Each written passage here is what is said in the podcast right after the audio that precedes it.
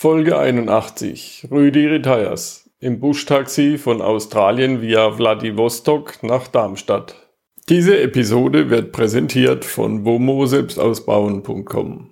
Wie du dein Wohnmobil günstig, einfach und robust selbst ausbaust. womo-selbstausbauen.com. Der Online-Kurs, der dir zeigt, wie du mit einfachem Werkzeug dein Wohnmobil selbst ausbaust. Und das in kürzester Zeit, ohne Schreiner oder Elektriker zu sein. Hol dir jetzt den gratis Schnupperkurs auf womo-selbstausbauen.com slash gratis.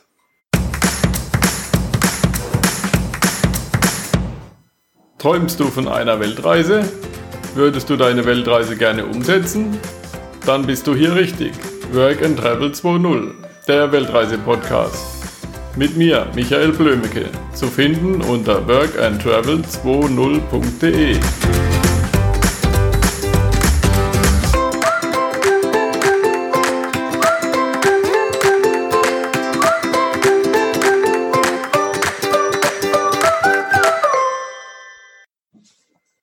Ja, hallo Rüdiger. Moin Michael.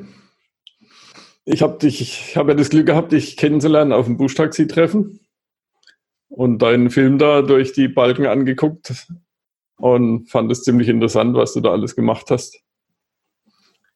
Ja, das war ein ähm, mehr zufälliges Projekt. Ähm, Im Jahr 2015 bis 17 war mein Sohn in Australien und hat sich dort einen Toyota Land Cruiser gekauft und gegen Ende seiner Zeit dort, Ende 2017, meinte er, oh, ich hätte den Wagen so gerne in Deutschland, äh, kannst du den nicht herholen? Und da habe ich noch gesagt, na, dann stell den in eine Parkgarage in Brisbane. Wenn ich in Rente bin, dann fliege ich da runter, pack den Wagen in einen Container und äh, verschiffe den nach Deutschland. Aber ich hatte die äh, Rechnung ohne meine Kollegen gemacht. Da hieß es dann gleich, nee, nee, Container kann jeder, den musst du fahren. Rentner Goes Adventure und so. Ich konnte gerade verhindern, dass der Internetauftritt noch Rentner Goes Adventure heißen sollte. Ja. ja, und so bin ich zu einer achtmonatigen Reise über 25.000 Kilometer von Vladivostok nach Frankfurt gekommen. Ähm, das erste Stück von Australien natürlich ist der Wagen äh, im Container über den Pazifik per Schiff versandt worden. Ja, und deine Kollegen haben sich da quasi dazu gedrängt. ja, die haben mich mehr oder weniger gedrängt und hinterher fing mein Sohn auch noch an. Ja, mach das doch und das ist ein guter Rentenübergang und ähm, es ist auch nicht ganz verkehrt, wenn man so von 100 auf 0 irgendwie zu Beginn der Rente nach 35 Jahren plötzlich ähm, nichts mehr zu tun hat, ist das vielleicht gar nicht so toll und deshalb fand ich das selber dann auch nicht mehr so schlimm. Es war allerdings eine ziemlich blöde Zeit. Ich hatte nur acht Wochen äh, ab Rentenbeginn zur Vorbereitung, dann musste ich los, ähm, weil auch äh, der Wagen nur eine bestimmte Standzeit hatte. Der war ein halbes Jahr in Brisbane in der Parkgarage und die lief am 18., am 15.04.2018 aus. Und ich musste zu dem Tag den Wagen rausholen. Das hätte man vielleicht online noch irgendwie verlängern können. Aber auch da hat es schon Probleme gegeben. Der stand schon nicht mehr in der ursprünglichen Parkgarage, wo mein Sohn den abgestellt hat, weil die haben pleite gemacht zwischendurch. Da hatten wir noch im Dezember 2017 Trouble, weil die dann sagten, wo soll der Wagen hin? Ich sage, das ist euer Problem, da kann ich nichts dran ändern. Ich komme auch jetzt deswegen nicht nach Brisbane. Seht zu, dass ihr den woanders unterstellt. Und dann haben sie eine andere Parkgarage wohl gefunden. Und da habe ich ihn dann auch abgeholt. Aber ich musste eben zu einem bestimmten Zeitpunkt im April letzten Jahres dort sein, den Wagen rausholen. Und ähm, deshalb hatte ich nur so vom 1.2. bis, bis 31.3. Äh, Zeit, diese ganze Reisevorbereitung zu machen. Was hast du vorher gemacht, vor der Reise, beziehungsweise bevor hab, du ähm, gefördert wurdest? Ich habe 35 Jahre lang bei einer großen deutschen Fluggesellschaft gearbeitet, allerdings im Büro. Und ähm, das ist ganz lustig. Mein Sohn ist deshalb nach Australien gegangen, weil er unbedingt Pilot werden wollte und zu der Zeit, als er Abitur gemacht hatte, äh, diese Fluggesellschaft keine Piloten neu ausgebildet hat. Und als ich meine Reise begonnen hatte, da hatte er sich dann beworben als Pilot und macht jetzt die Ausbildung. Hm. Hat er dann in Australien eine Ausbildung schon gemacht? Als nee, in Australien hat er Work and Travel gemacht. Äh, das hätte er gerne gemacht äh, bei der Qantas in Australien, die Ausbildung, aber zum Piloten. Aber gleich äh, der erste Hinweis auf der Seite, wo man sich da einschreiben konnte, war ähm, Australian Passport Holder Only. Mit anderen Worten, wie die meisten Länder ähm, bietet auch die australische äh, Fluggesellschaft nur für ihre Landeskinder eine Ausbildung als Pilot an. In Deutschland ist ein bisschen anders oder beziehungsweise in Europa durch die EU. Da sind also auch viele Ostitaliener und äh, Franzosen, Niederländer in seinem Kurs, ähm, weil das EU-weit äh, angeboten werden muss. Ja. ja, und dann bin ich ähm, Anfang äh, April letzten Jahres halt äh, losgeflogen. Das erste Mal in meinem Leben mit einem One-Way-Ticket. Ähm, war auch schon ein bisschen komisches Gefühl. Und dann in der Hoffnung, dass ich auch irgendwann Ende des Jahres, wie ich versprochen hatte, bei den Kollegen äh, vorbeigucken würde mit dem Auto. Aber im Rück, in der Rückschau muss man sagen, es hat ja alles geklappt. Ja. Was waren die größten Schwierigkeiten bei der Vorbereitung? Bei der Vorbereitung ähm, war die größte Schwierigkeit, äh, die Zeiten aufeinander abzustimmen, das, ähm, mit der Spedition, welches Schiff ich äh, nehmen kann oder welches Containerschiff ich nehmen kann für den Autotransport von Brisbane nach Vladivostok.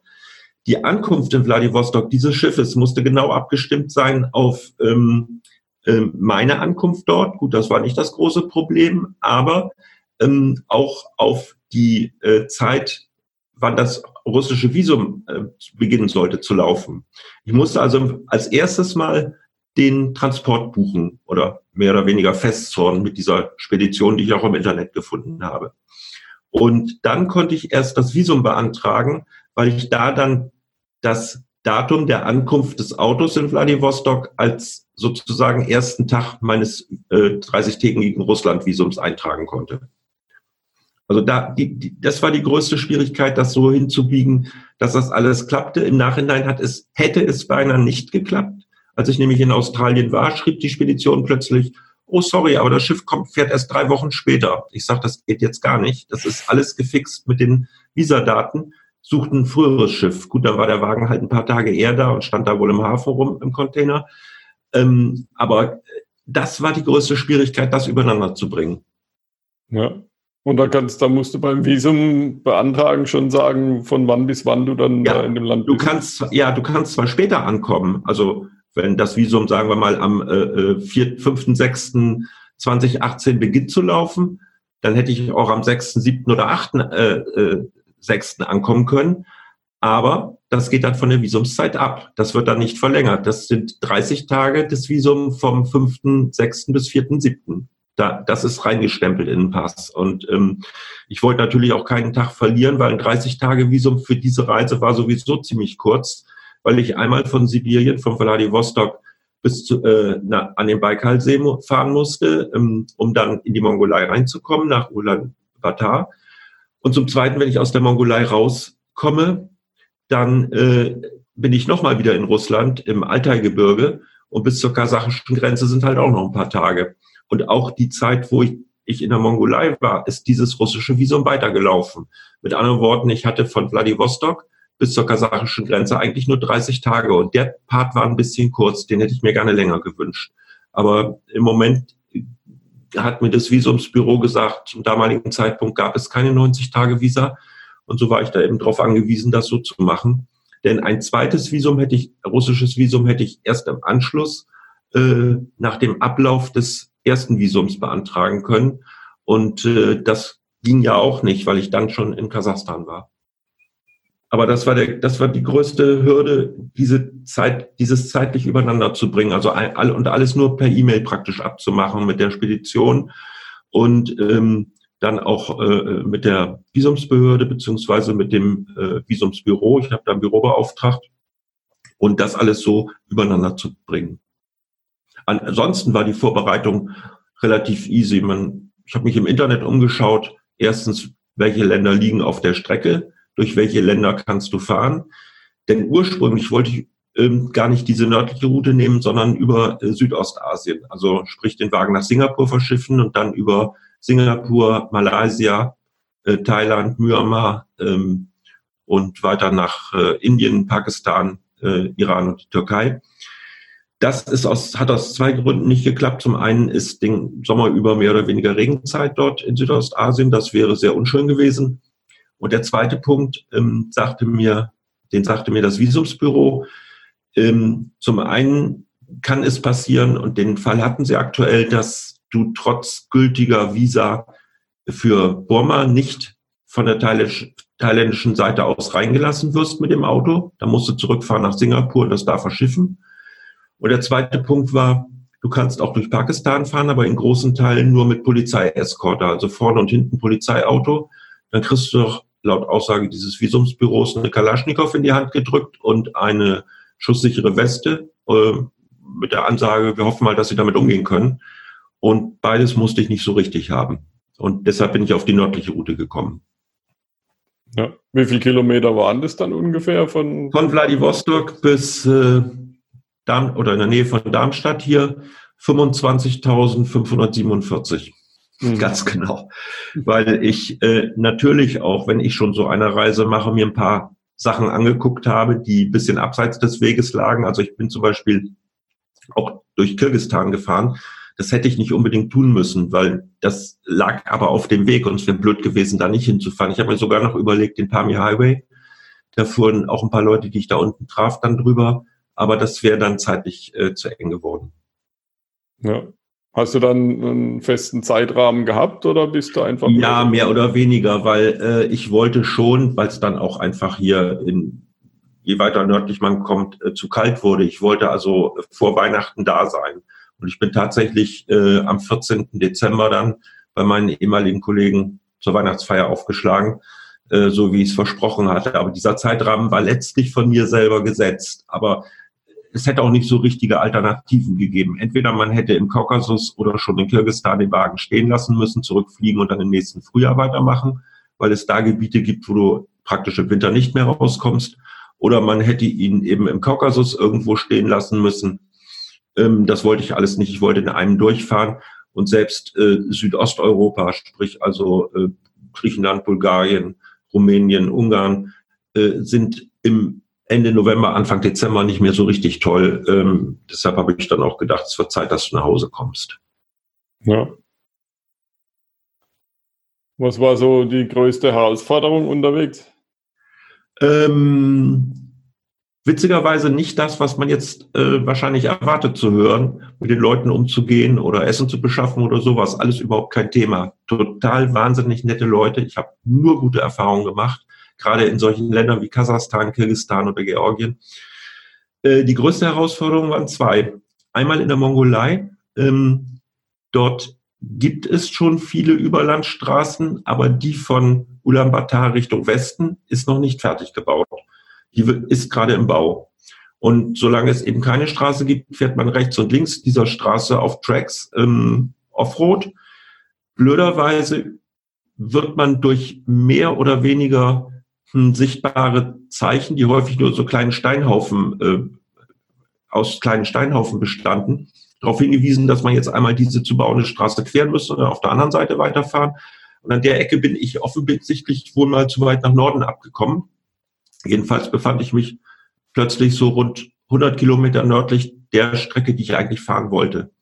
Und ähm, da war dann gar nichts mehr. Da war dann wirklich einfach Wüste keine Sandwüste, sondern so Steinwüste. Man konnte also fahren, aber es war nichts. Es gab keinen Ort, soweit das Auge reichte und äh, bis stundenlang gefahren und es passierte immer noch nichts. Und da habe ich so ein bisschen Schiss gekriegt, dachte, hm, was machst du jetzt? Also ich habe mich dann am Kompass orientiert, in welche Richtung ich denn überhaupt so grob muss. Dann habe ich geschaut, ob es Telegrafenmasten gibt, weil die führen ja normalerweise in einen Ort, allerdings manchmal auch nicht, dann hören sie auch plötzlich auf. Oder man fragt Einheimische, ähm, das äh, bot sich nicht an, weil keiner da war.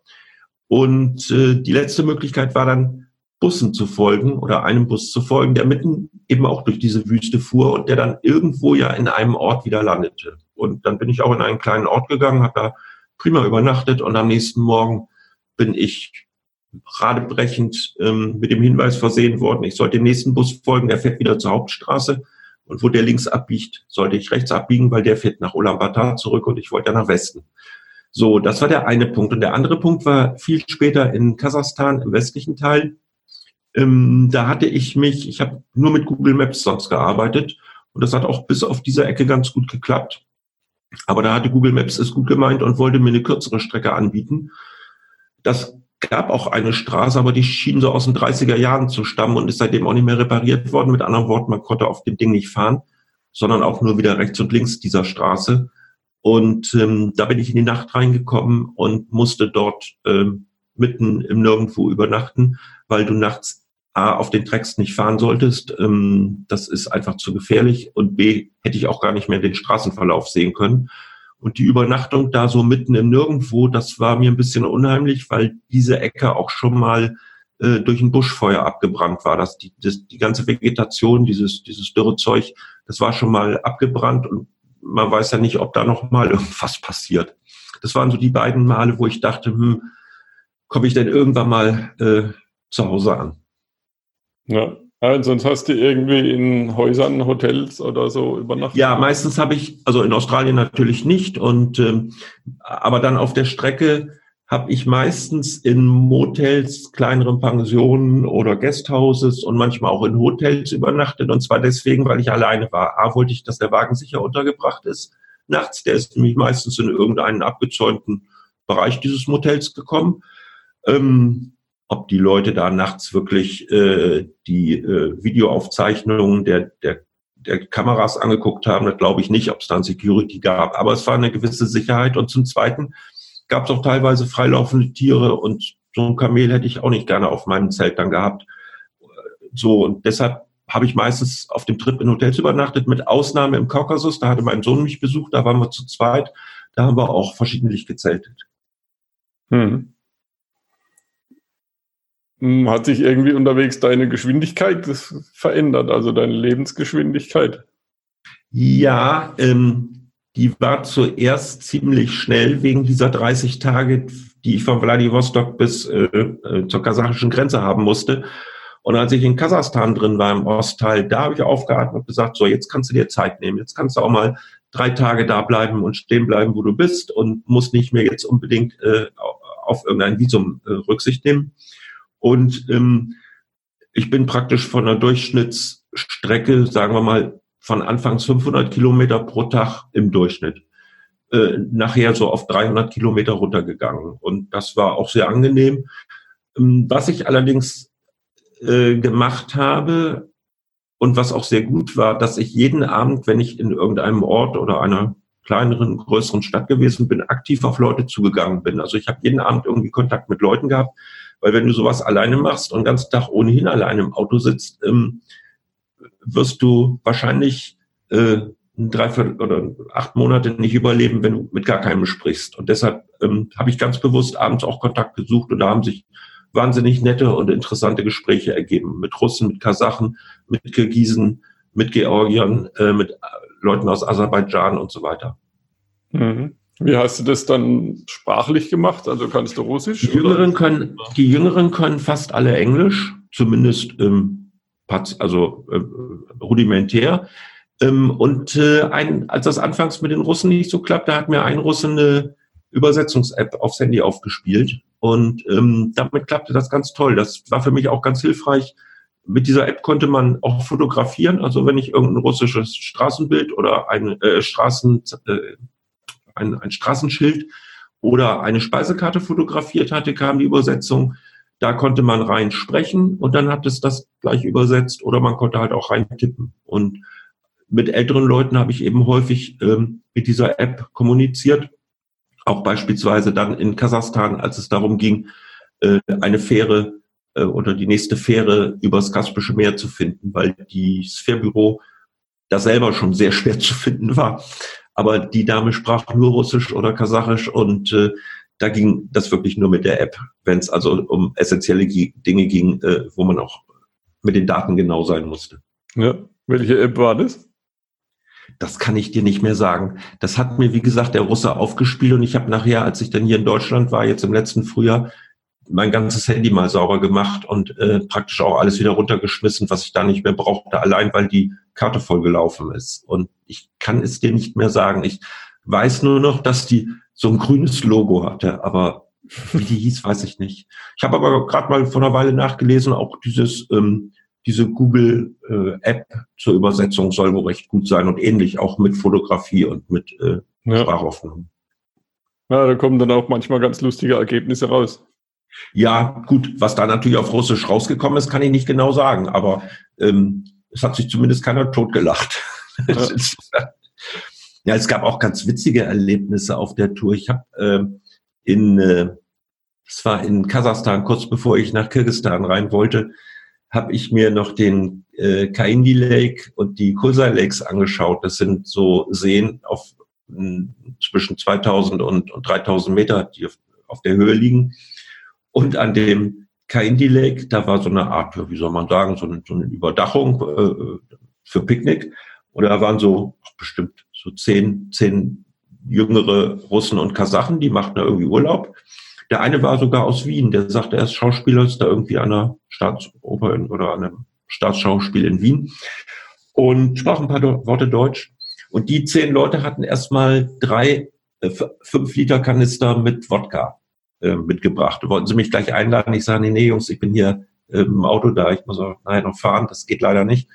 Aber ähm, da wirst du sofort irgendwie in die Gruppe mit reingenommen und das ist ganz selbstverständlich, ganz anders, als es manchmal hier so auf Rastplätzen oder auf äh, äh, an, an Seen passiert. Gibt's, also wenn du jetzt die Tour nochmal fahren würdest, was würdest du anders machen? Ich würde mir auf jeden Fall in der Mongolei mehr Zeit nehmen. Also da würde ich sehen, dass ich wirklich äh, ein russisch, man muss, um in die Mongolei zu kommen, muss man durch Russland, egal wie. Also entweder von der einen Seite vom Westen oder äh, von oben vom Norden oder auch vom Osten. Und dann würde ich auf jeden Fall versuchen, ein äh, längeres Visum für Russland zu bekommen, dass ich einfach in der Mongolei mehr Zeit habe. Denn eigentlich darfst du in der Mongolei als äh, deutscher Autofahrer äh, 30 Tage bleiben. Du kriegst das Visum direkt äh, bei der Einreise. Das war auch in allen anderen Ländern so. Also ausschließlich Russland verlangte ein, vorher ein Visum. Bei allen anderen Ländern habe ich das Visum äh, direkt an der Grenze bekommen.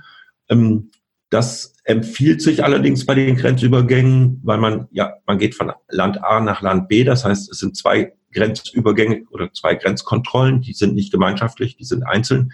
Es empfiehlt sich, da einen ganzen Tag für einzuplanen und auch nicht ähm, jetzt noch unbedingt äh, in dem neuen Land, in das man reinfährt, nochmal 500 Kilometer an dem Tag zu fahren. Das schafft man nämlich nicht, denn jede Grenzkontrolle dauert so ma, erfahrungsgemäß also zwischen zwischen zwei und vier Stunden. Also bei, bei zwei Kontrollen ist man so mit, mit sechs Stunden ganz gut bedient.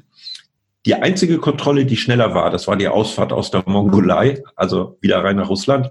Da gab es nur zwei Fragen. Do you have anything illegal in the car? Ich sage no.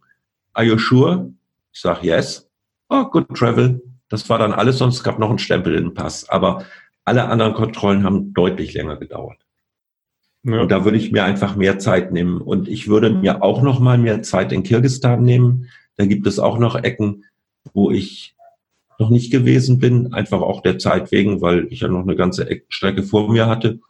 Allerdings macht es da natürlich auch mehr Spaß, wenn man zu zweit fährt. Also auf dieser Tour war ja mein Ansinnen eigentlich nicht jetzt eine, wie soll ich sagen, eine Adventure-Tour, sondern ich wollte ein Auto und nicht mal mein Auto, sondern das Auto meines Sohnes heil von Australien nach Deutschland bringen. Das stand sozusagen über allem. Und dementsprechend habe ich auch ähm, jetzt nicht unbedingt, außer in Georgien, wo er dabei war, auf dem Abano-Pass, der zu den 100 gefährlichsten Straßen der Welt zählt, aber da ist er gefahren. Ähm, deshalb, ich habe da nicht so irgendwie ähm, äh, ja gefährliche Dinge gemacht oder so. Da, das wollte ich. Deshalb auch bin ich auch nicht auf dem Pamir Highway.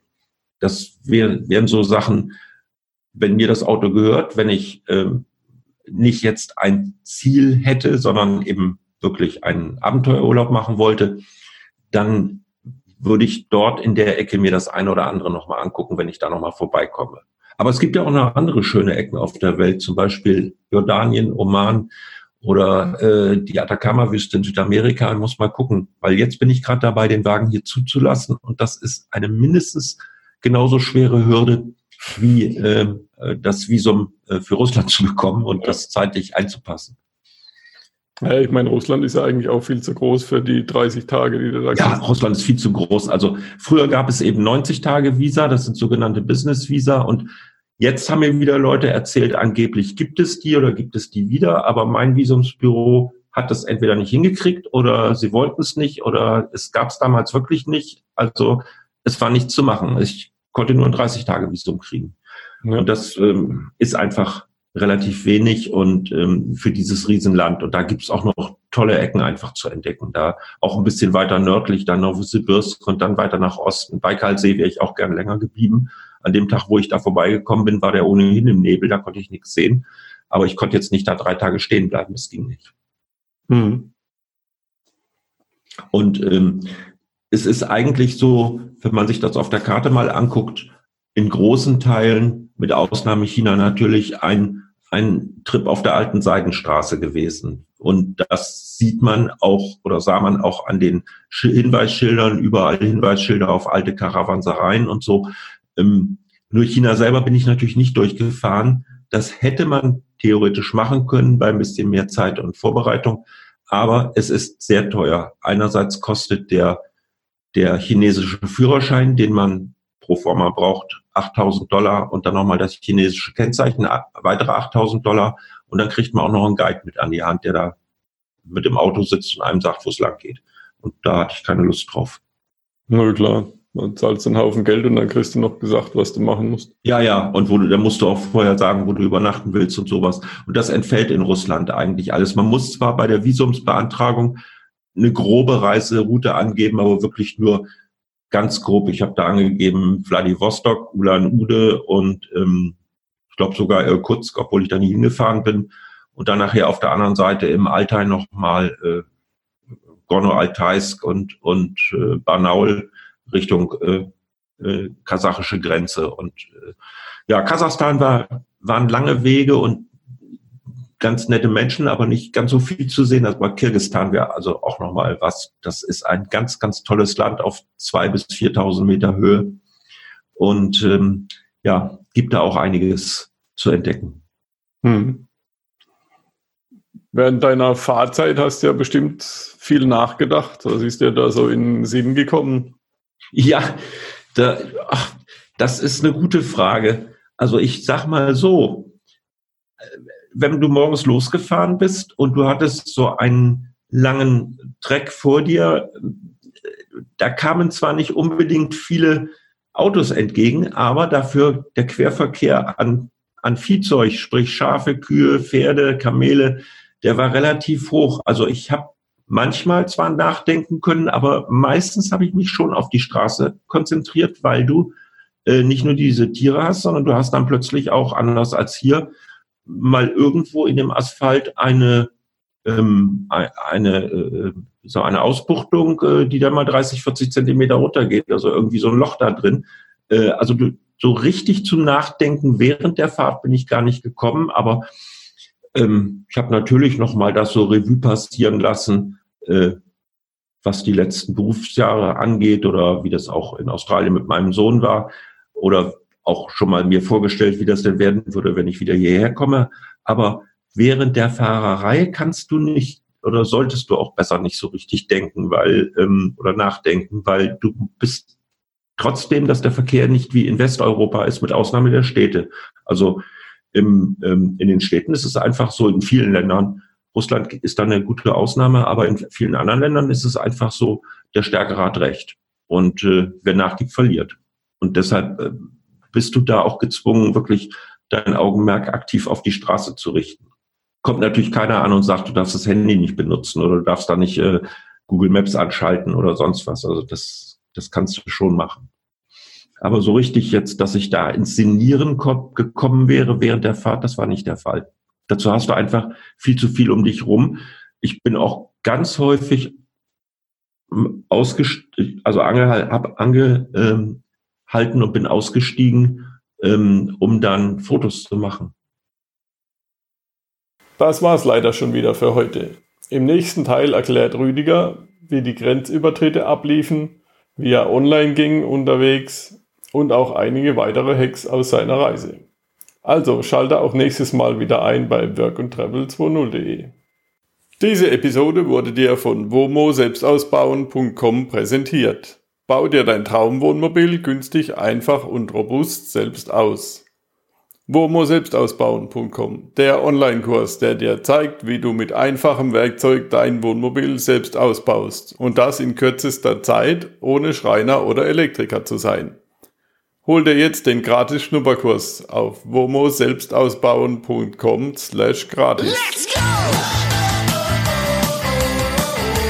Vielen Dank für deinen Besuch. Besuche mich auf facebook.com slash workandtravel20. Wie schon Alexander von Humboldt sagte, die gefährlichste aller Weltanschauungen ist die Weltanschauung der Leute, welche die Welt nicht angeschaut haben.